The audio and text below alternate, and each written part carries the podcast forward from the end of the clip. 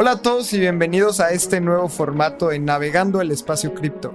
Y tú que nos escuchas en Spotify o en alguna plataforma de podcast, queremos invitarte a que nos veas todos los lunes a las 7 de la noche en Navegando el Espacio Cripto, un live que hacemos en YouTube y en Twitch, en donde repasamos las noticias cada semana.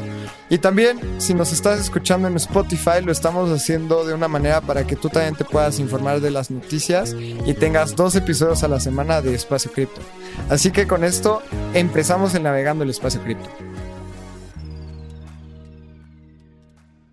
Hola a todos y bienvenidos a un Navegando el Espacio Cripto más. Y el día de hoy estamos eh, con un mercado muy bajista. Y muy curiosamente, hace rato Abraham y yo estábamos platicando y se me hizo muy chistoso cómo nos lo tomábamos tan a la ligera. Pero, pues ha sido un día difícil. Los precios han bajado como 15%, todo Twitter está muy paniqueado y de eso vamos a hablar el día de hoy. Pero antes de eso, ¿cómo estás, Abraham? Lalo, muy bien, ¿y tú? Estoy, pues ya sabes, el bear market, ya todos sabemos que viene, ya todos sabemos que está aquí. Si alguien tenía alguna duda de si estamos en un bear market, creo que, pues ya, lo podemos casi que validar. ¿Por qué? Porque los mercados se están derritiendo un poquito en estos días. Pero justo como platicabas hace rato, pues es cuestión es cuestión de esta industria y cada vez se va a estabilizar más. Y pues, como dicen, como la gente quiere hacer 300 veces su dinero y no está dispuesta a tener un riesgo que tal vez pierde todo también. Esta industria, oh, yo no creo que se vaya a ir a cero. Ahorita Bitcoin ha perdido como 60% de su valor, 70% de su valor tal vez. Entonces vamos a analizarlo, por qué, qué está pasando y más que el precio, como siempre decimos, qué está pasando en esta industria, porque ves las noticias y son bastante bullish. O sea, parecen noticias de bull market, ¿sabes? En, en el 2018 hubiéramos estado celebrando si estas noticias estuvieran pasando. Pero el mercado Eh, sigue yo creo que hay un tema de, de noticias muy positivas y un poco bajistas.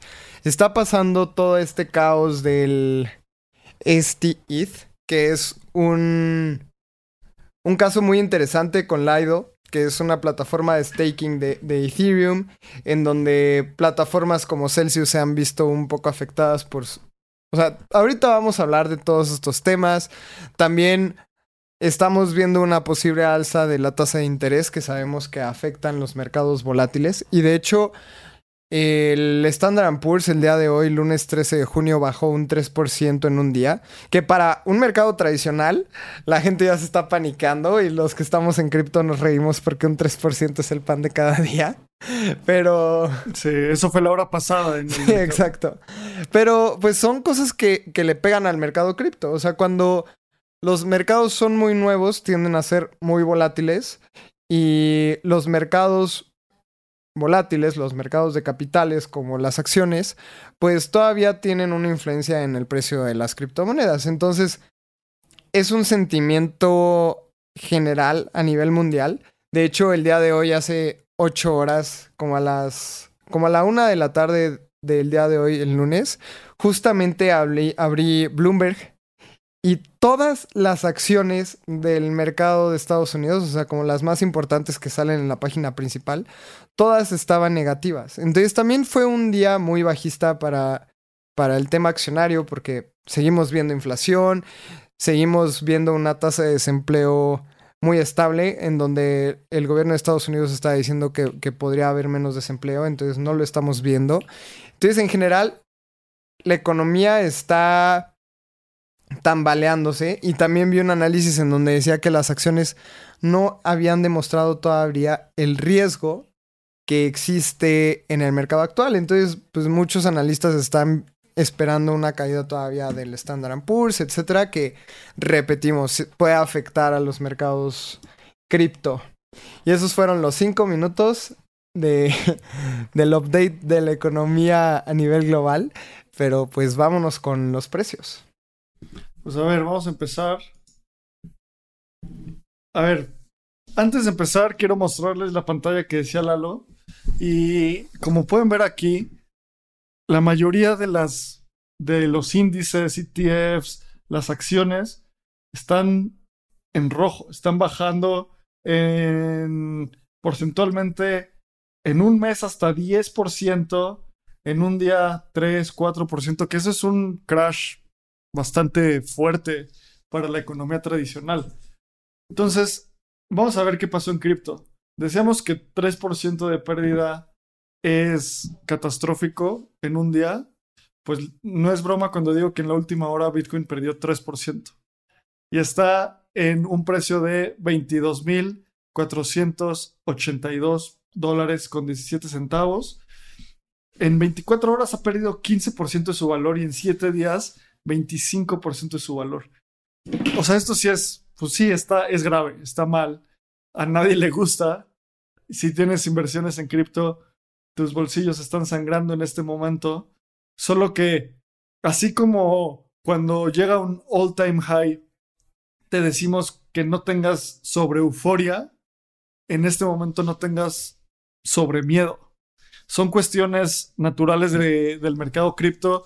Hay muchas formas de intentarlo explicar. Justo vi un tweet de nuestro querido amigo Matt que decía que está crashando el mercado. ¿Es Celsius? ¿Es el Stay Kid? ¿Es que la luna es Centauro? ¿Qué, ¿Qué es? ¿Sabes? O sea, puedes intentar encontrar una narrativa y hacer muchísimos análisis y seguro hay cosas que mueven, pero esto no es un mercado unifactorial, son miles de factores y veamos exactamente qué ha pasado. Como dije, Bitcoin está en 22.472.97 dólares, 15% de, de baja en 24 horas, si no me equivoco. Sí, 24 horas. En 7 días 25% y en un año 37.5%. Pues sí, Bitcoin está bajo, los, los, los Bulls te van a decir, ah, buy the dip, buy the dip. Pero honestamente a mí me choca esa narrativa porque es como bien simplista, ¿sabes? Y si tienes esta narrativa de buy the dip, sell the top, probablemente no vas a hacer dinero porque nunca sabes cuándo vender ni cuándo comprar. Entonces, nada de esto son consejos de inversión, solo hay que tener una estrategia muy, muy focalizada, muy a largo plazo algún día yo contaré mi, mi, estrategia personal. Y como la tengo a, creo que literalmente mi estrategia está como a 40 años, pues ni modo. Un día, en 40 años me voy a reír de, este día, porque afortunadamente un punto muy importante es que no necesitamos liquidez o no necesitas liquidez. Si necesitas liquidez, pues tienes que vender. Y si no necesitas liquidez, pues es momento de estar tener la tranquilidad de saber cuándo es momento de salirte. Eh, hace una masacre esto, Lalo. Sí, sí, sí. Y, justo porque ha sido una masacre, me gustaría. Normalmente no hago análisis técnico en. en estos. en estos navegando. Pero me gustaría rapidísimo mostrar mi pantalla para enseñarles algunas de las cosas que están pasando en el mercado y para la gente que nos está escuchando se los voy a, describir. Entonces, vamos a ver rapidísimo Bitcoin, en donde... ¿Qué está pasando? A ver, y aquí tengo como muchas rayas. Aunque no seas trader, probablemente has escuchado del indicador RSI. Es como de los más populares y de los más simples. Este indicador básicamente lo que te dice es cuando el mercado está sobrevendido, o sea que la gente está vendiendo de más, o sobrecomprado que la gente está comprando de más. Entonces, aquí podemos ver un RCI en 27 puntos. Esto quiere decir que está sobrevendido, o la teoría dice que por debajo de 30 ya está muy sobrevendido. Y estamos viendo el gráfico semanal, o sea, una vela es una semana. Y este es el gráfico más largo que tengo, que es de Bitstamp. Entonces podemos ver cómo el RSI está a puntos. O sea, está igual que en el Deep Deep de, de 2018. O sea, cuando Bitcoin estaba en, en 3200 de haber, antes de, más bien después de haber llegado a su all time high de 20 mil dólares. Después, también el RSI está al mismo grado que en 2015 cuando Bitcoin estaba en 219 dólares y había caído 80 y... Vamos a medirlo. Había caído... Sí, exacto. Venía de... De 1500. De 1250 y cayó a 200. Es una caída de 80%. Entonces estamos a estos mismos puntos que en el bear market de 2015 y de 2018. Y obviamente pues todos sabemos la narrativa que Bitcoin está en 1200, cayó a 200 y de ese 200 después llegó a 20,000, o sea, es, un, una subida de 1000%. Después el máximo histórico de 20,000 que cayó a 3,000 y después volvió a subir a, 69,000 que fue el tope del, del bull market pasado en 2021. Y pues ahorita estamos en esos grados muy, muy sobrevendido. Obviamente, esto es solo un indicador y la gente puede hacer lo que quiera con esta información, no es, no es un consejo financiero, pero estamos viendo que la gente está teniendo el mismo miedo, los gráficos están mostrando el mismo miedo que en la punta de los bear markets pasados. Entonces, realmente aquí se siente el, el miedo generalizado por las caídas del precio. Entonces, son como datos técnicos que podemos dar. Obviamente no voy a poner a hacer rayas y no les voy a decir cuál, cuál es el deep deep porque nadie lo sabe. Y si alguien te dice, no, es que 18 mil va a ser el punto máximo de la caída de Bitcoin, no hay ninguna certeza que lo sepa. Pero pues sí, sí podemos dar ciertos datos como que pues no habíamos visto estos precios de Bitcoin desde diciembre del 2020. O sea, hace dos años, no, hace 18 meses no veíamos estos precios. Se está acercando al máximo histórico de 2017 o 2018. Yo siento que día con día la tecnología mejora. Y yo creo que en eso estamos de acuerdo, Abraham. Entonces, entonces, la gente que tiene la visión a largo plazo y que puede aguantar, porque también entendemos que, pues si en lugar de pagar la colegiatura compraste Bitcoin y ya te urge pagar la colegiatura, pues probablemente tengas que vender. O la renta o hipotecaste tu casa, pues ni modo, no va a haber de otra, o tienes una emergencia. Pero si tienes la visión a largo plazo y puedes aguantar, probablemente en un futuro vaya a pagar sus frutos. Sí, y es una inversión a largo plazo. Y de nuevo, nada, estos son consejos de inversión. Vamos a ver la última gráfica que quiero mostrar, que justo fue un, gran tweet de nuestro amigo Moy Casao. Ahí escuchen el episodio con Moy. Es de las personas más inteligentes en, en el espacio cripto en México desde mi punto de vista. Y ahí Moy decía, a ver, cuando ves la capitalización de mercado de USDC, ese es uno de los stablecoins más importantes de, del mundo, básicamente. Y la capitalización de mercado quiere decir cuántos USDCs hay en circulación. Esto quiere decir si la gente está sacando su dinero de cripto. Porque pasa stablecoins y de ahí, si quiere salir de cripto 100%, pues lo retira un banco y se queman, o bueno, salen de circulación estos USDCs. Y no es el caso. La circulación, la gente, las ballenas, la gente que está comprando, sigue teniendo sus posiciones en USDC. Y recuerden, son algo muy lógico, bueno, muy simple, pero la gente piensa, no, Bitcoin está en 21 mil dólares. 22,600. En 22,600. Y qué pánico, todo el mundo está vendiendo. Pues para que vendan tiene que, alguien que comprar. Entonces, hay alguien comprando Bitcoin en este momento. Y ya para no seguir ahondando en el precio, vamos a hablar rapidísimo sobre Ether. Ether está en 1218 dólares en este momento. A ver, vamos a darle refresh solo por los LOLs. Bueno, no ha cambiado. 1218 dólares. Y viendo la tablita, 35% de pérdida en 7 días, 15% de, en 24 horas y en una hora 2.5% arriba. Vamos Está duro. Y justo, eh, pues también, veamos súper, súper rápido qué es el, el, análisis técnico y los que están viendo en YouTube van a poder ver mi pantalla. Eh, no habíamos visto estos niveles de sobreventa, de acuerdo al RSI, desde el dip de del 17 de diciembre de 2018. Y la gente que, que no puede ver la gráfica puede buscarla. Fue cuando Ethereum pues tuvo su máximo histórico en 2018, que llegó a 1.300 dólares por ETH, y después bajó a 90 dólares por ETH. O sea, tuvimos una caída aproximada del 93% ese bear market.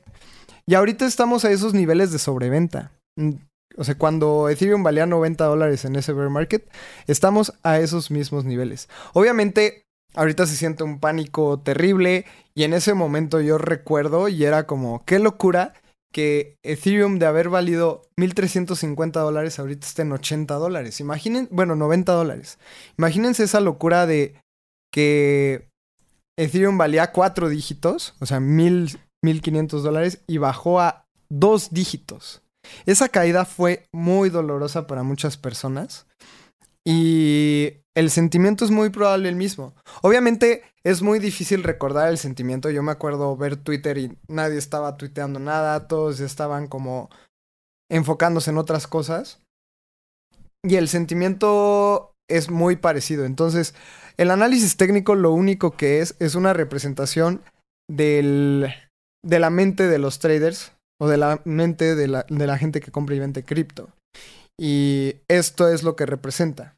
Entonces estamos viendo sentimientos muy parecidos, mucha sobreventa, mucho pánico, y es ahorita en el estatus en el que está Ether. O sea, de hecho, estamos en el punto de sobreventa más bajo históricamente en la gráfica de Ethereum de una semana. Qué duro.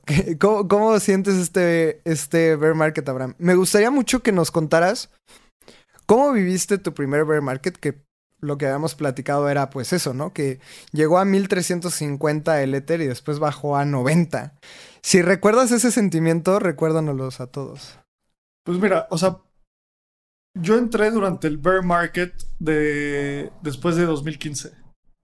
Entonces, en ese momento era pues no entendía nada, o sea, no entendía por qué estaba por qué había bajado o por qué estaba subiendo. Y ya en mi segundo bear market sí sufrí, sufrí muchísimo, porque justo era como cuando había hecho una pequeña inversión que era casi que mi dinero y se esfumó. Y yo, o sea, me quedé como fiel al principio de que la tecnología es algo revolucionario para el mundo. Y luego pues tuvimos las mieles del bull market por dos años. Y ahorita toca... Me siento muy feliz porque toca afrontar un crypto winter o un bear market con mucha mayor preparación, con mucho mayor conocimiento, mucha más comunidad, mucha más, muchos más productos, hay muchas más facilidades para ejecutar las estrategias que quieres. En el bear market pasado, los NFTs eran, o sea, eran cuestión de pláticas y del el futuro y lo que sea. Y hoy estamos hablando de social blockchains o, bueno, de implementaciones eh, en Web3 sociales como Lens Protocol, estamos hablando de NFTs. Entonces es momento de construir. Creo que tú y yo lo tomamos con un poco de estoicismo, bueno, con bastante estoicismo y con humor, porque estamos cocinando cosas. Y justo estábamos platicando de lo que viene para Espacio Cripto y ahí vienen un par de sorpresas y nos reíamos porque decíamos, este es el momento de estar construyendo esta cosa que estamos haciendo. Entonces, sí, bear market, sí, te puede generar ansiedad. Sí, una cosa que quiero decir es, si no tienes con quién hablar, genuinamente, porque yo en el bear market pasado no tenía con quién hablar de esto. Y todavía no empezaba espacio cripto, creo que ya nos conocíamos, pero pues no había tantos amigos en cripto. Pues únete a la comunidad de espacio cripto, manda un mensaje ahí en el Telegram y ahí va a haber gente que siempre te va a poder ayudar. Y la otra que es también, yo soy muy vocal de esto, si genuinamente estás en un problema económico, nada importa más que tu salud mental y que tu salud física. Entonces, eh, también acércate a la comunidad Espacio Cripto. Ahí tenemos unas alianzas con Neopraxis para ofrecer ayuda psicológica. Entonces, solo es momento de surfear la ola, intentar disfrutar el, todos, todos los mercados. En todos los mercados aprende algo. En el bull market festejamos y en el bear market construimos. Así que pues eso. Sí. Yo recuerdo también mucho como mi bear market y ahorita siendo como recordando el pasado, pues obviamente mi situación era muy diferente. Yo estaba viviendo en otro país en el que no conocía a muchas personas, no podía hablar abiertamente de, oye, perdí el 90% porque yo no tuve ninguna estrategia. Fue como, voy a holdear como los grandes, pero ya cuando estaba bajando tanto el precio tenía demasiada ansiedad y vendí. Entonces yo cometí todos los errores que cualquier novato pudo haber cometido. Y ahora que es otro bull eh, bear market y yo ya estaba preparado, pues lo veo de una manera distinta. Pero yo creo que el, consejo que le puedo dar a la gente que nos escucha es que tengan una estrategia muy clara, piénsenla, escríbanla y en momentos de crisis revisen su estrategia y que diga, ok, si ustedes tenían una estrategia de que cuando Bitcoin bajara 30% ibas a comprar, ahorita es momento de seguir tu estrategia y no seguir como el sentimiento de pánico o cualquier tipo de sentimiento que te esté encontrando. O sea, si tú ya lo pensaste fríamente, no dejes que, que el FOMO o el pánico sean como lo que te haga actuar, más bien una estrategia. Y ya para pasar a otras noticias, algo bien interesante que me hace muy alcista, muy bullish y me pone muy positivo es que, por ejemplo, comparemos qué estaba pasando antes. Y voy a utilizar un ejemplo de AVE, que es un protocolo DeFi de préstamos. En 2020, o sea, ahorita AVE cuesta 60 dólares por, token. Y al, y al día de hoy hay 5.5 billions eh, de dólares bloqueados en su protocolo. O sea, hay personas que pidieron un préstamo, etcétera, y tiene 5.5 billions, que es una cantidad muy interesante. Y al día de hoy vale 60 dólares. En noviembre de 2020, valían estos mismos 60 dólares. Llave tenía 60 millones en valor total bloqueado. O sea, de 60 billones en 2020 al día de hoy a tener 5.5 billones. Y el valor es el mismo del token. Pues aquí vemos los grandes avances que ha tenido el ecosistema DeFi. Y que el precio no lo es todo. O sea, antes valía 60 millones y Aave te vendía un sueño de tener eh, valor total bloqueado. Y el día de hoy es una realidad y vale lo mismo el token. Entonces, pues ahí es cuando nos hemos dado cuenta que DeFi está avanzando a pasos agigantados. Sí, o sea, todo esto son ver fundamentales y muchas cosas que hay que continuar viendo. Vamos a pasar a las noticias para porque también es importante saber qué pasó en este en esta semana. Entonces, vamos a la primera noticia. La primera noticia es uno de tus temas favoritos, Lalo, que es temas de regulación y cuestiones legales. Mis mejores amigos. Y es que se publica una legislación en, en Estados Unidos para regular cripto. A ver, les voy a dar el, el, brief aquí. Esta es una de esas propuestas que pasan tanto demócratas como republicanos. Kristen Gillenbard, demócrata, y Cynthia Loomis, que es republicana, publicaron esto en conjunto. Entonces, esto es una, una de esas que se llaman bipartidarias o bipartisan, ¿no? Que esto es bueno para cripto porque se, se le quita lo, el grado político. No se vuelve algo de demócratas contra republicanos. Es algo para todo, para todo el, Congreso estadounidense. Y a ver, un par de cosas que dice. Las DAOs se consideran como negocios al momento de pagar impuestos. Bueno, y deberán registrarse como DAOs ante el gobierno. Ok. Eh, el IRS, el Internal Revenue ah, System, no me acuerdo qué significa bien, eh, será claro y dará guías de cómo pagar impuestos con respecto a criptoactivos, incluyendo airdrops, minados, staking, contribuciones a caridad y cualquier pago legal. También especifican que las ganancias por staking o minado no tendrán que pagar impuestos hasta que, sean liquidadas. Esto es de lo más importante, porque, porque pone a staking en un mismo nivel que un cultivo o que una mina. Es algo que obtienes por explotar un recurso y hasta que lo vendes es cuando tienes que pagar impuestos. Luego, los criptoactivos serán tratados como commodities y no como securities. Esto es súper importante. Entonces caerán bajo la jurisdicción de la CFTC y no de la SEC. La SEC es el Securities eh, Exchange and Exchange Commission y el CFTC es de commodities. Eh, luego, el último punto, se solicita a las entidades que emitan stablecoins mantengan el 100% del valor de todos los pagos en stablecoin y que sean completamente transparentes con los activos que respalden el valor de estos assets. Creo que es algo muy positivo, Lalo. No sé tú cómo lo ves. A ver, yo veo dos cosas y va muy ligado con, con la última cosa que leíste que decía, se solicita que las entidades que emitan stablecoins mantengan 100% del valor de todos los pagos en stablecoins.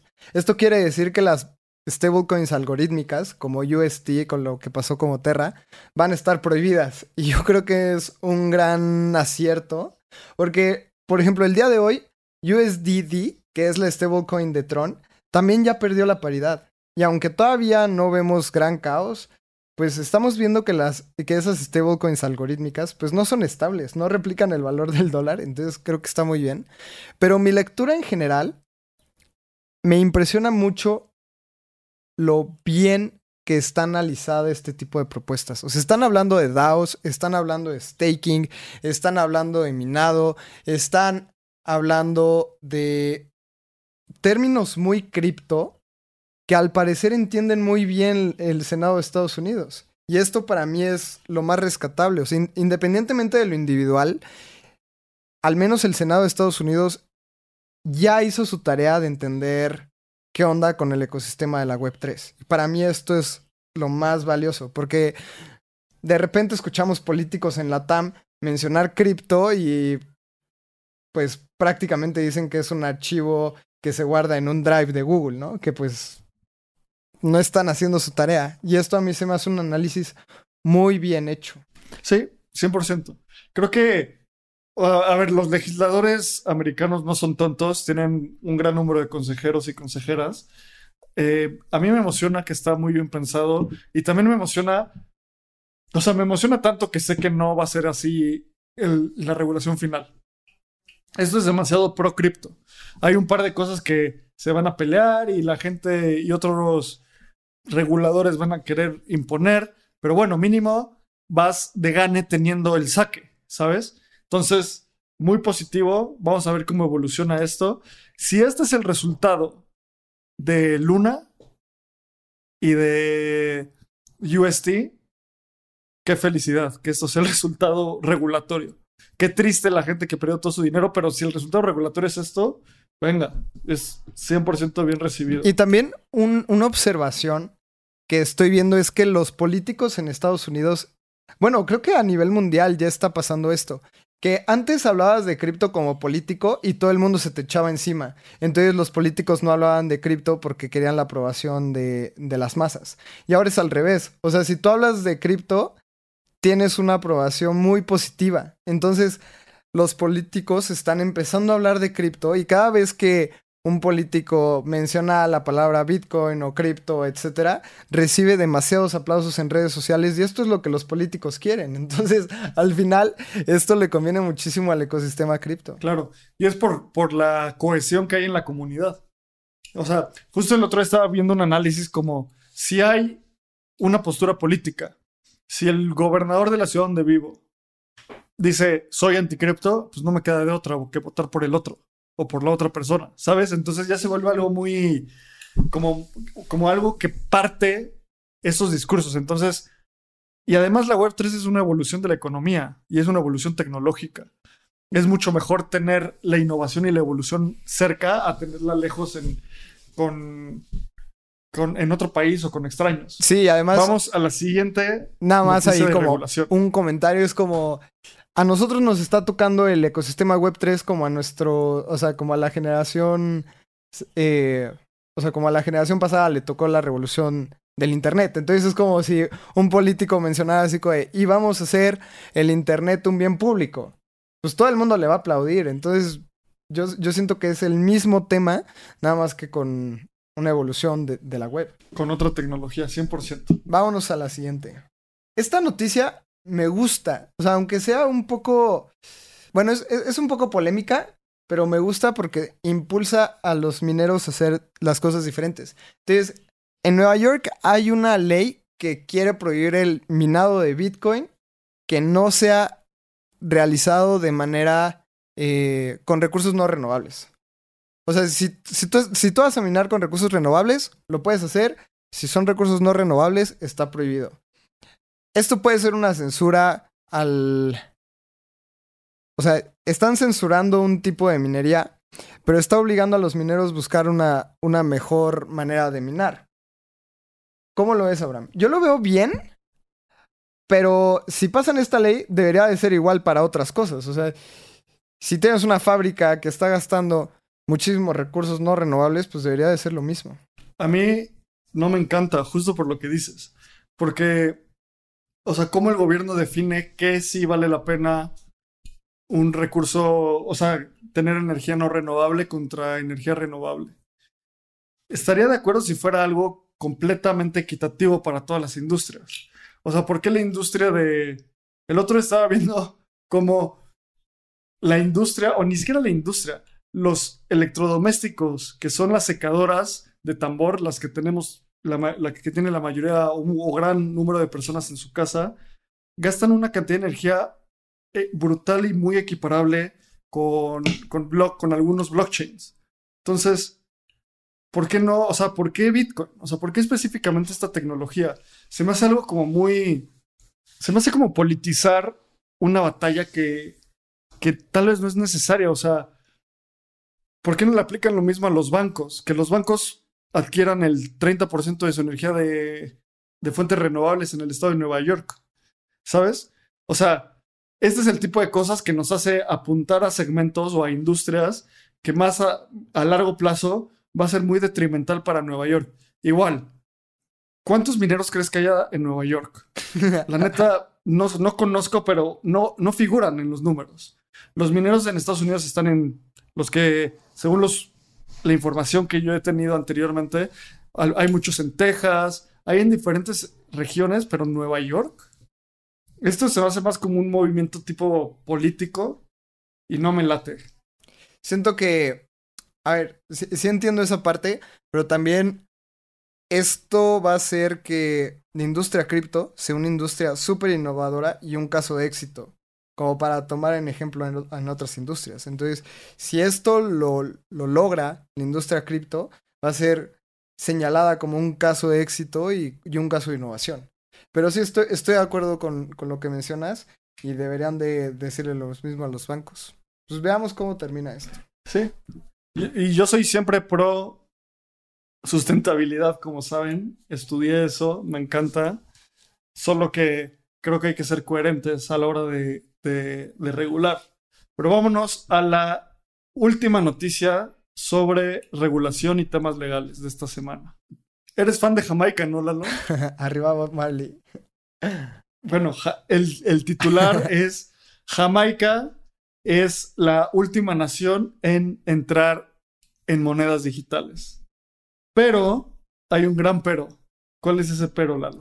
A mí las CBDCs, las CBDCs, siento que, o sea, si hacemos una analogía con Star Wars, eh, las, las criptomonedas descentralizadas, o sea, Bitcoin, Ethereum, etcétera, es como los Jedi y las CBDCs son los Seeds, que son los malos. O sea, yo las CBDCs no me gustan nada porque es Central Bank Digital Currency, ¿no? las monedas del, del Banco Central. ¿Qué, ¿Qué puede pasar con una moneda del Banco Central? Que el Banco Central tiene el control completo. Entonces, ¿qué pasa, por ejemplo, con el efectivo? La gente no te puede decir cómo gastar el efectivo, pues porque obviamente no es un sistema que te lo puedan bloquear. Pero ¿qué pasa con las CBDCs? Es, es dinero digital. Y, y, esto es lo que está pasando en Jamaica.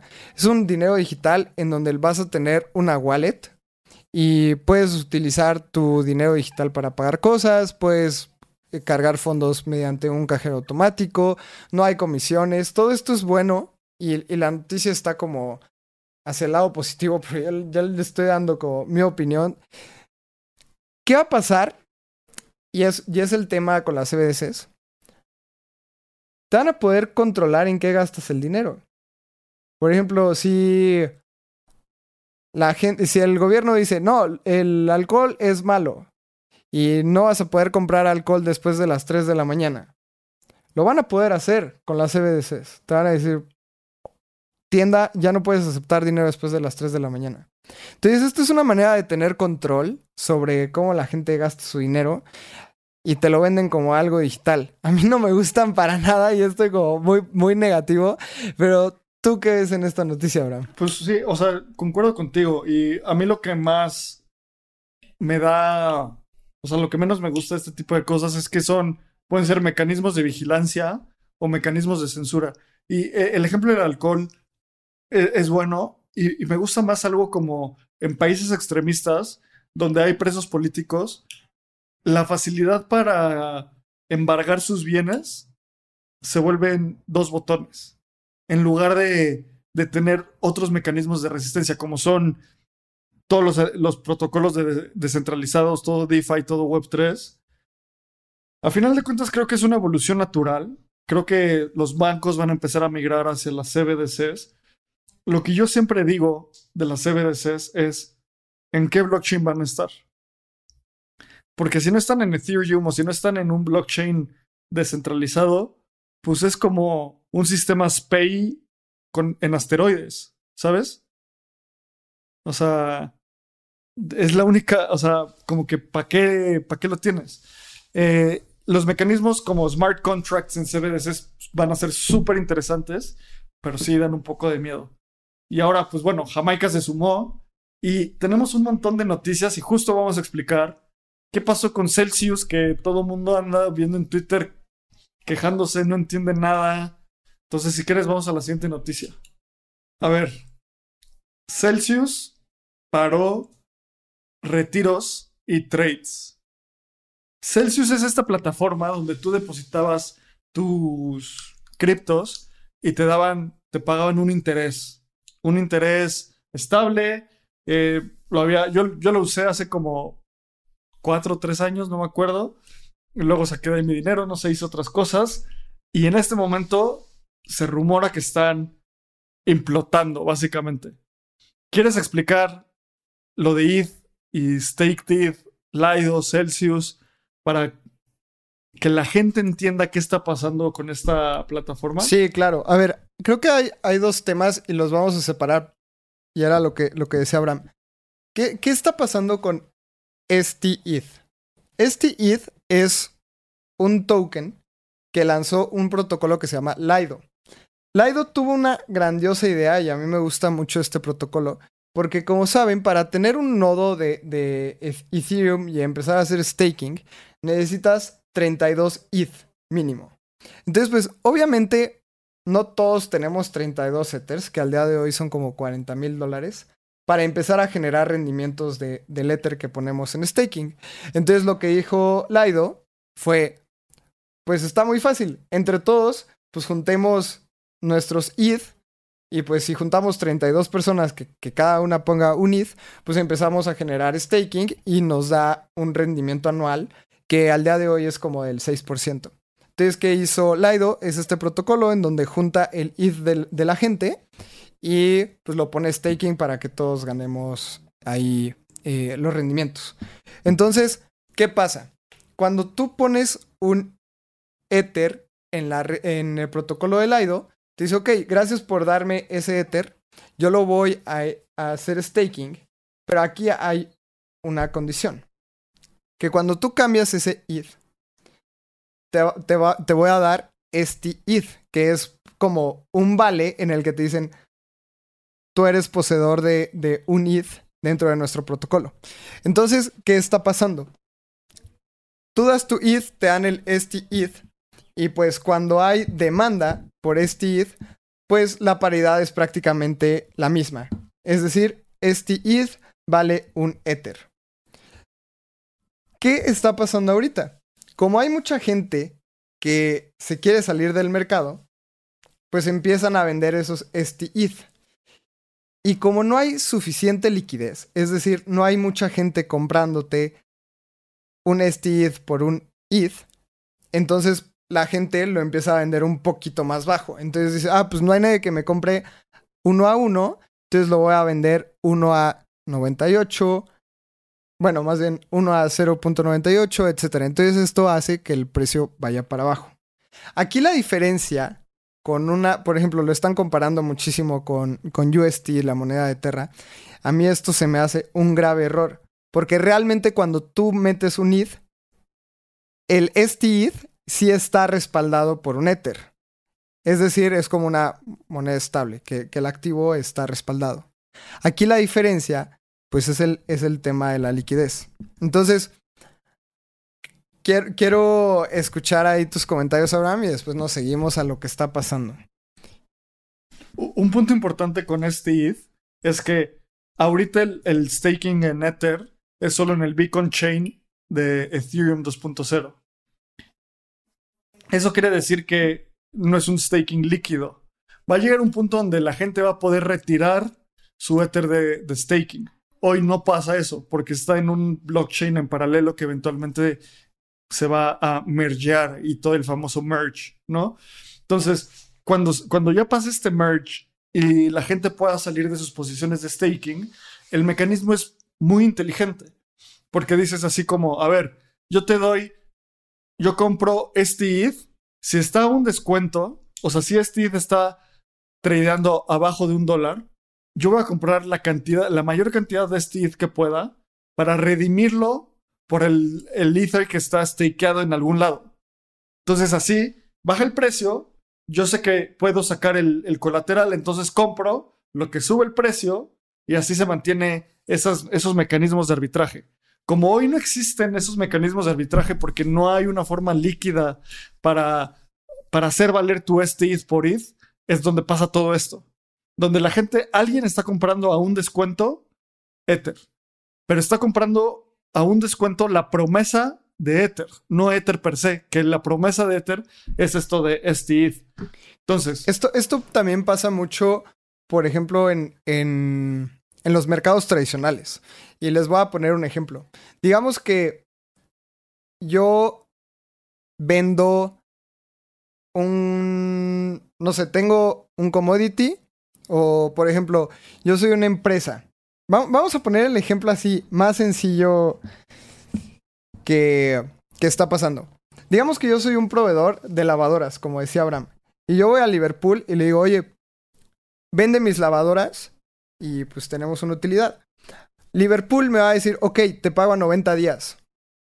Entonces te debo un millón de pesos a 90 días. Y yo estoy contento porque puedo esperar esos 90 días, que es como decía Abraham, cuando, cuando existe el merch, vamos a poder cambiar nuestro Ether uno a uno por el Steve. Pero mientras tanto, tienes que esperar. Entonces, digamos que yo ya no puedo mantener ese... O sea, yo ya necesito dinero porque las lavadoras es a 90 días. Entonces le voy a decir a Abraham, oye Abraham, pues te vendo esta factura que dice que mis lavadoras valen un millón, pero yo ya no puedo aguantar estos 90 días de espera, entonces te, los, te vendo esta factura a 900 mil y tú ya te quedas con los 100 mil como utilidad. Y Abraham, como él sí tiene dinero y liquidez, va a decir, va. Entonces yo ya le perdí un poco, pero ya tengo mi dinero. Y eso es lo que está pasando ahorita en el mercado, que la paridad se está perdiendo porque hay mucha gente que necesita vender y quiere vender. Esto está empeorando porque ah, todavía hay gente que tenía el STETH e iba a protocolos como AVE y pedía un préstamo sobre el STETH. Pero ¿qué está pasando? Como el precio está bajando y es como ir a una casa de empeño, vamos a seguir haciendo analogías. Si yo dejo eh, un, un activo, un celular, y digamos que la casa de empeño me dice, oye, pues sí, pero si en el mercado el celular llega a valer dos mil pesos, pues lo tengo que vender, porque ya tengo que cubrir mis, mis obligaciones. Entonces esto es lo que está pasando. Si, e, si el STID baja mucho, toman, toman ese STID, lo liquidan al precio que esté y pagan las obligaciones del préstamo. Entonces esto está haciendo una venta en cascada de esos Steve porque el precio está bajando suficiente y tiene que, pagar sus obligaciones. Entonces esto se está haciendo como una cascadita en donde la gente que pide un préstamo está bajando el precio, lo liquidan, entonces esto hace una cascada de liquidaciones. Entonces, ¿qué pasa? Y es aquí en donde entra Celsius. Celsius tenía mucho este ETH. Pero la gente empieza a vender y necesita sacar su dinero. El problema es que Celsius se especula que tenía mucho dinero prestado en AVE. Entonces, tienen de dos sopas. O asumen la pérdida y empiezan a vender. El problema es que como Celsius es tan grande, no hay suficiente liquidez para sacar esos STID. Entonces el precio va bajando, bajando, bajando, bajando, bajando. Y realmente no hay una liquidez que lo pare. Entonces esa es una opción de Celsius. O la opción número dos, que es por la que optaron, es parar los retiros. Le dijeron a sus usuarios, ¿saben qué? Ya no pueden sacar retiros y trades. Ya no pueden sacar su dinero porque no hay liquidez para sacarlo. Entonces, básicamente, es, esto es como un banco. Te están diciendo, no puedes acceder a tu dinero porque pues ahorita no se puede, chavo. Así que espérate un poco a que el precio se estabilice para que haya liquidez y te podamos pagar. ¿Tú cómo ves este caso? Pues mira, creo que esto es algo que todo, mucho de esto es especulación porque Celsius dice como, no, estamos bien, es solo una medida precautoria, pero justo aquí estamos viendo, Celsius perdió mucho dinero en el Badger DAO hack. Perdió 120 millones de dólares. Se dice que tenían 500 millones de dólares en USD. Ahora con Lido están entrando a esto. Híjole, es, algo, es muy riesgoso. Es, es un gran riesgo y creo que es importante entender por qué está pasando esto para también volver a ver en qué protocolos estás metiendo, cada quien está metiendo su dinero. Creo que es una de las cosas más importantes que pasaron esta semana y justo como lo explicas Lalo, esta relación de, de tener un liquidity shrink, o sea, o tener como una, una reducción de liquidez tan grande que hace que la gente tenga que sacar, quiera sacar todo su dinero a lo que se le llama un bank run y este, esta plataforma no estaba listo para esto, entonces es algo, vamos a ver cómo se desenvuelve. Todavía en el momento en que estamos grabando esto, están bloqueados los retiros eh, y también están bloqueados los trades en Celsius. Vamos a ver qué pasa en los siguientes días. Sí, y aquí también es importante saber por qué pasa. Porque, por ejemplo, con este ETH, pero no los meto a AVE para no generar. Pues obviamente a mayor rendimiento hay más riesgo. Entonces pudieron haber dicho, me quedo con el STETH y pues cuando pase el merch y pueda cobrar ese rendimiento, pues pago, o sea, le pago ese rendimiento a mis usuarios, que es como el 5%. Pero Celsius, pues, quiere más dinero. Entonces ese STEED todavía lo presta para generar más rendimiento. Entonces, recuerden, la regla de siempre es a mayor, mayor utilidad o, mayor rendimiento, hay mayor riesgo. Y es lo mismo que pasó en Luna, por ejemplo, que te dan el 20% en Anchor. Pues aquí Celsius... Aquí hay, hay una regla que me gustó mucho que decía, si no sabes de dónde viene el, el rendimiento muy probablemente venga de ti mismo. Entonces, pues, aquí el tema es que el Celsius no es un protocolo, no es un protocolo transparente, descentralizado. Entonces, realmente no sabemos en dónde está el dinero de Celsius. Y eso es lo más grave. Eh, pasemos a, la otra, a las siguientes noticias, que tenemos un par de cosas muy interesantes. Algo súper rápido es Near es el primer protocolo que no tiene una integración o no utiliza el Ethereum Virtual Machine, esta máquina virtual para ejecutar contratos inteligentes, que es el primer protocolo que se va a poder conectar a Metamask. Y esto es con una integración de contratos inteligentes y creo que es una es algo súper interesante porque abre la puerta a que protocolos como en un futuro protocolos como Polkadot, Solana y todos los que no usan EVM empiecen a, utilizar esto. Eh, entonces, pues esa es la noticia. Creo que pasemos a la siguiente. Es un gran win para, para Nier. O sea, ellos siempre han demostrado que son muy buenos desarrollando cosas. Así que, pues, congrats para, para el equipo. A ver, Jack Dorsey es maximalista de Bitcoin, ya todos lo sabemos. Y ahora está anunciando Web 5, an extra decentralized web platform, o sea, una plataforma de una plataforma web extra descentralizada. ¿Qué es esto? Básicamente DeFi sobre Bitcoin. sí, justo. Que es poner contratos inteligentes en Bitcoin. El problema de Bitcoin es que no está diseñado para esto. Bitcoin tiene una política monetaria muy rígida y tiene, sí tiene contratos inteligentes, pero no tan flexibles. Entonces, no sé qué tanto pueda jalar esto, pero Jack Dorsey, pues, fundó Twitter, tiene una cantidad de recursos brutal para hacer esto. A ver a dónde nos lleva esto. Sí, justo como lo dices, es como DeFi sobre Bitcoin y, por ejemplo, y, hagamos la, la analogía, proponen cosas como ident- identificadores descentralizados para las personas. Entonces es como eh, Human Proof Protocol, ¿no? O sea, dentro de, de Ethereum. Es prácticamente lo mismo. Sí, Proof of Humanity. Proof of Humanity. Después, plataformas descentralizadas de red. ¿Esto a qué te suena en Ethereum? O sea, si- siento que es como Texas, ¿no? O sea, es Uniswap, OneInch, etcétera. O sea, como... O, o contratos inteligentes. Luego, aplicaciones web descentralizadas. Pues sí, eso es DeFi, DeFi. básicamente. Entonces, el tema es, como decías, lo hicieron sobre Ethereum y siento que esto es como la analogía con, con una Layer 2, que probablemente lo vayan a hacer con, con tecnología de Lightning. Entonces lo podríamos comparar un poco como con Arbitrum o Polygon. Pero básicamente, como dices, están proponiendo DeFi en, en Bitcoin. ¿Crees que tenga futuro? Pues mira, creo que todos los desarrollos son positivos porque si no jala, pues se intentó y algo se aprenderá. Y pues Jack Dorsey no se va a quedar pobre. Tiene, es billionaire. Para acabarse esa cantidad de dinero, tiene que pasar una catástrofe. Entonces, no sé si tenga futuro, pero el hecho que lo intente habla mucho de lo que quiere crear Jack Dorsey, básicamente. Sí, me gusta, me gusta el approach que dices, como pues todo va a sumar al ecosistema.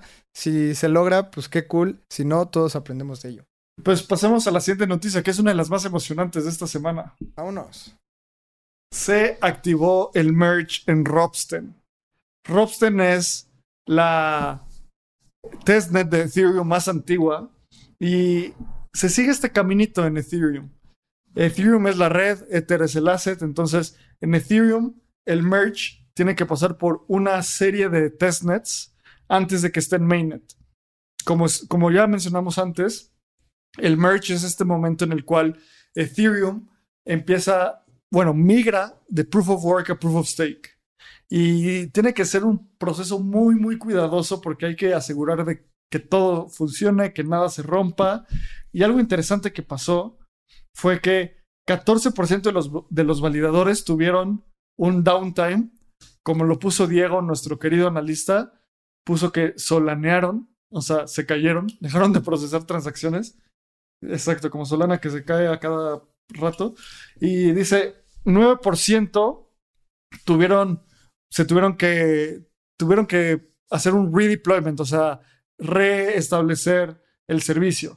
1.5% fue, también tuvieron que hacer el reboot y u- 5.3%, no, 2.53% tuvo un, un problema que con los WebSockets.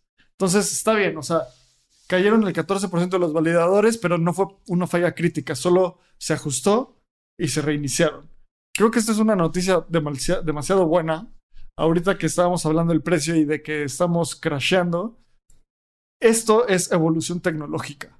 El precio es cuánto la gente está dispuesta a pagar por su ansiedad en este momento. Sí, o sea, justo estaba leyendo una analogía un poco rara, pero se me hizo muy interesante que es como las, las hormigas cuando su hormiguero ya no es lo suficientemente grande se tienen que migrar. Entonces es como se, están pasando esta blockchain como a un hormiguero más grande y más eficiente. Y sí, se perdieron algunas hormiguitas como, como decía, los validadores 14%, etcétera. Pero si esta migración de verdad de un hormiguero ineficiente a un hormiguero más grande pasa como ocurrió con este merge, fue un rotundo, va a ser un rotundo éxito. O sea, si hay errores, siempre van a haber como un margen de fallo, pero esto también es positivo. O sea, siempre que, que hagas algo, ten un pequeño margen de error. Y este margen de error del 14% no es crítico. Entonces, si esto ocurre cuando pase el merge en mainnet, va a ser un gran éxito. Entonces, pues se migraron la mayoría de las hormigas del hormiguero ineficiente al hormiguero eficiente. Hubieron ciertas fallas, pero nada crítico. Y ahora faltan otros tres, tres merge en, en testnet, que es estas redes de prueba. Y si todas pasan bien, entonces se viene el merch, que se, se estima y se, se dice, porque no hay una fecha exacta, que pueda ser entre noviembre, entre septiembre y noviembre. Entonces, pues esperemos a ver qué pasa con el merch, que nadie tiene una fecha exacta. Exacto. A ver qué pasa. Vamos a la siguiente noticia para iniciar a cerrar. Me encanta esto. PayPal por fin permite que sus usuarios que tienen cripto retiren sus criptos. O sea, hay esta tesis de que la mayoría de las fintechs se van a convertir en empresas cripto. Y este es un paso clarísimo de una de las fintechs más grandes del mundo, PayPal. ¿Qué pasaba? Que antes cuando tú comprabas Bitcoin en PayPal, no lo podías retirar. O sea, no podías ser custodio de tus propios Bitcoin. Solo podían vivir en la infraestructura de PayPal. Hoy ya se pueden retirar. Si tú compras Bitcoin en PayPal, ya lo puedes mandar a tu wallet, ya lo puedes mandar a donde quieras. Si tienes Ether, ya lo puedes mandar a tu cartera en MetaMask, ya lo puedes mandar a, a tu cartera. Básicamente esté donde esté en Rainbow, MetaMask, Coinbase Wallet, Sirion, donde esté. Creo que es un gran paso. Esa es la noticia, básicamente. Es un gran paso y, por ejemplo, tú y yo que hacemos temas de producto, otra, otra analogía es como si pusieras un restaurante y dijeras, pues lo que ahorita necesito es generar utilidad. Entonces esto hizo PayPal. Eh, podías comprar y vender cripto, pero no lo podías retirar. Entonces es como, te das un restaurante en donde te servían comida en la mesa y listo. Y ahora, pues puedes pedir para llevar y te lo puedes llevar a cualquier lado, ¿no? Entonces es como, te puedes llevar tus criptos y así es como se construyen los productos. No puedes construir un producto con un menú de mil platillos y después para llevar, etcétera. No, o sea, empiezas de pequeño, ofreces sándwiches y te los llevas a la mesa ya está ahí y después lo vas mejorando. Entonces esto me agrada porque como dices, las fintech al final todas van a ofrecer productos cripto. Si bien no, no van a ser 100% cripto, pues sí van a necesitar tener en su menú cripto. Es como cualquier restaurante tiene en su menú refrescos. Pues ahora sí va a pasar con, con los productos fintech. Y poco a poco, estas fintech están entendiendo muy bien cripto. PayPal tiene el dinero para contratar gente que entienda muy bien cripto, gente que entienda muy bien de producto y crean que esto no es como PayPal ya sabe de NFTs, PayPal ya sabe de DeFi, ya sabe de swaps. Y va a ser cuestión de tiempo que, que nos empiecen a meter en su menú este tipo de cosas. Exacto. 100%. Es la forma de escalar un gran producto. Y esas fueron las noticias de hoy de cosas de cripto, o sea, cosas como de assets. Pasemos a NFTs. Creo que hay un par de noticias súper interesantes. Me late. Esto es así como un headline, pues de esos divertidos que de repente nos, nos regala esta industria. Y es que Anthony Hopkins se cambió su nombre de Twitter a ahopkins.eth. y pone, estoy sorprendido de los grandes artistas de NFTs que hay entrando a esta industria para, para comprar mi primer pieza. ¿Cuál, ¿Alguna recomendación? Y taguea a Snoop Dogg Jimmy Fallon y Reese Witherspoon. Pues ok, o sea, Anthony Hopkins está entrando al mundo de los NFTs. Creo que muchos artistas van a entrar, van a ver el valor. Me da, o sea, me imagino al community manager de Anthony Hopkins poniendo esto porque obviamente Anthony Hopkins no lo puso, pero bueno. Pero bueno, es una tendencia. Y es una tendencia que no le importa si es bear market, bull market o qué. Los NFTs siguen y llegaron para quedarse. Yo veo dos cosas. La primera es que le ganaron anthonyhopkins.eth y por eso tuvo que poner a hopkins.eth. Así que cool para los INs. Y otra cosa es que pues, los NFTs te siguen trayendo gente. Si esto fuera algo negativo para un artista, les apuesto que Anthony Hopkins no lo tuitearía. Obviamente tuvo muchos likes, obviamente tuvo mucha respuesta positiva de la comunidad cripto en general, Web3 y de ETH. Así que, pues, creo que es una fórmula probada para los artistas. ¿Quieres hacerte más popular y quieres más actividad en redes sociales? Publica cosas de cripto. Sí, 100%. 100%. Pasemos a la última noticia de NFTs de esta semana. A ver, hubo todo un, un tema con los apes. ¿Se acuerdan que cuando salieron las, sus tierras en el metaverso, casi, bueno, saturaron la red de Ethereum, los gas se fueron se fueron al cielo y empezaron a pensar, ¿qué hacemos? ¿nos quedamos en Ethereum o nos movemos a otra red? En Ethereum aún no se decide si es un layer, si es en el mainnet, si es en un layer 2, en qué layer 2. Entonces, en un inicio, el 99% de los votos en el foro eran quedémonos en Ethereum. Después llegaron algunas ballenas y tiraron ese, ese porcentaje hasta 53.62%.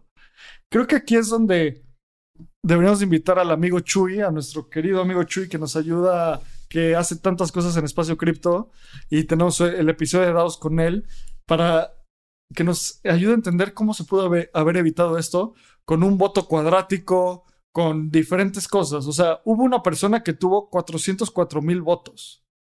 Entonces, si, si tuviéramos el voto cuadrático de esto, serían 404 mil. O sea, el, voto cuadrático es que le sacas la raíz cuadrada, entonces haces que una ballena no tenga tanto poder de votación. Por ejemplo, digamos que tú nada más tienes un Void Ape y tenga, o sea, si es un voto por Void Ape, pues el que tenga un Void Ape tiene un voto, pero el que tenga 100 tiene 100 votos en una votación normal. Aquí el tema cuadrático es que si tienes 100 Void Apes, como le sacas la raíz cuadrada, solo tienes 10 votos. Así, así evitas a las ballenas. Entonces, obviamente el que tenga 100 Void Apes y le sacas la raíz cuadrada, pues sí tiene 9 votos más que el que tiene uno, pero ya no tiene 99 votos más. Como aquí el ejemplo es, por ejemplo, 404 mil tokens eh, son, en lugar de 404 mil votos, son 635 votos. O sea, es una dimensión completamente diferente. Siguen siendo muchos, sí, siguen siendo muchos, pero no, no para mover tanto la aguja. Entonces, al final se votó que se van a quedar en Ethereum y, y ya, se quedan en Ethereum. Esos de ese drama de hacerlo en Avalanche, hacer, bueno, pues todavía podrían deployarlo tal vez en Avalanche si lo hacen en el EVM, pero había muchísimas propuestas y se quedan en Ethereum los Board Apes. A mí se me hace la mejor decisión. O sea, es mantenerlo sí, descentralizado. ¿Y qué pasa con estas ballenas? Obviamente aquí estamos estipulando y nunca no, no, he hablado con. No he hablado con una ballena de Boyd Apes, pero normalmente lo que pasa es que eh, ellos querían que Ape, ApeCoin DAO creara su propia blockchain. Entonces, obviamente, si tú tienes más apes y hacen un airdrop o algo, pues obviamente vas a ganar más dinero si tienes un airdrop por tus ApeCoins que si se quedan en Ethereum, porque obviamente no hay un airdrop si te quedas en Ethereum. Entonces, pues por eso las ballenas mueven tanto las votaciones. Al final, cada quien ve por su propio interés y pues probablemente querían un interés económico que no lo lograron, pero por esto mismo existen las DAOs, en donde la gente puede votar, en donde pueden una toma de decisiones eh, de una mejor manera, en, en grupo, pero pues el interés tiene pies. Exacto. Exacto. Y pues esas fueron las noticias de esta semana. Muchísimas gracias a todas las personas que se conectaron. Recuerden que estamos trabajando durísimo para lograr traer Polkadot Decoded a la Ciudad de México. Estamos a nada de lograrlo. Si lo logramos, 30 de junio, Foro Indie Rocks es en dos semanas. Va a ser un evento increíble. Ojalá se logre. Voten ahí en el foro de Kusama. Pueden escuchar nuestros episodios justo. Si estás escuchando esto en vivo, va a escuchar el episodio donde hablamos del, eh, del bear market. Si lo estás escuchando en Spotify o en cualquiera de las plataformas, el episodio pasado justo hablamos del bear market y cómo afrontarlo. Fue un episodio muy divertido que grabamos Lalo y yo solos. Hace mucho no, lo, no grabábamos algo solos. Y recuerden seguirnos en todas nuestras redes sociales, arroba espacio cripto. A mí me pueden seguir como arroba abramcr, a Lalo como arroba. Y pues muchas gracias por escucharnos, muchas gracias por conectarnos. Nos vemos en la siguiente. También recuerden suscribirse a nuestro newsletter. Ahí estoy muy contento por, por un artículo que escribí en donde hablo de los airdrops. Entonces, si, si a ti te gustan los airdrops y pues tener participación en nuevos protocolos, que puedas ganar un dinerito extra y ese artículo está interesante. Mañana Abraham publica el suyo. El jueves pasado, Fede del equipo de Espacio Cripto publicó un newsletter muy interesante. Vayan y suscríbanse, ya somos más de mil suscriptores ahí. Les tenemos también varias sorpresitas en nuestro newsletter. Y sin más, pues nos escuchamos en el próximo episodio.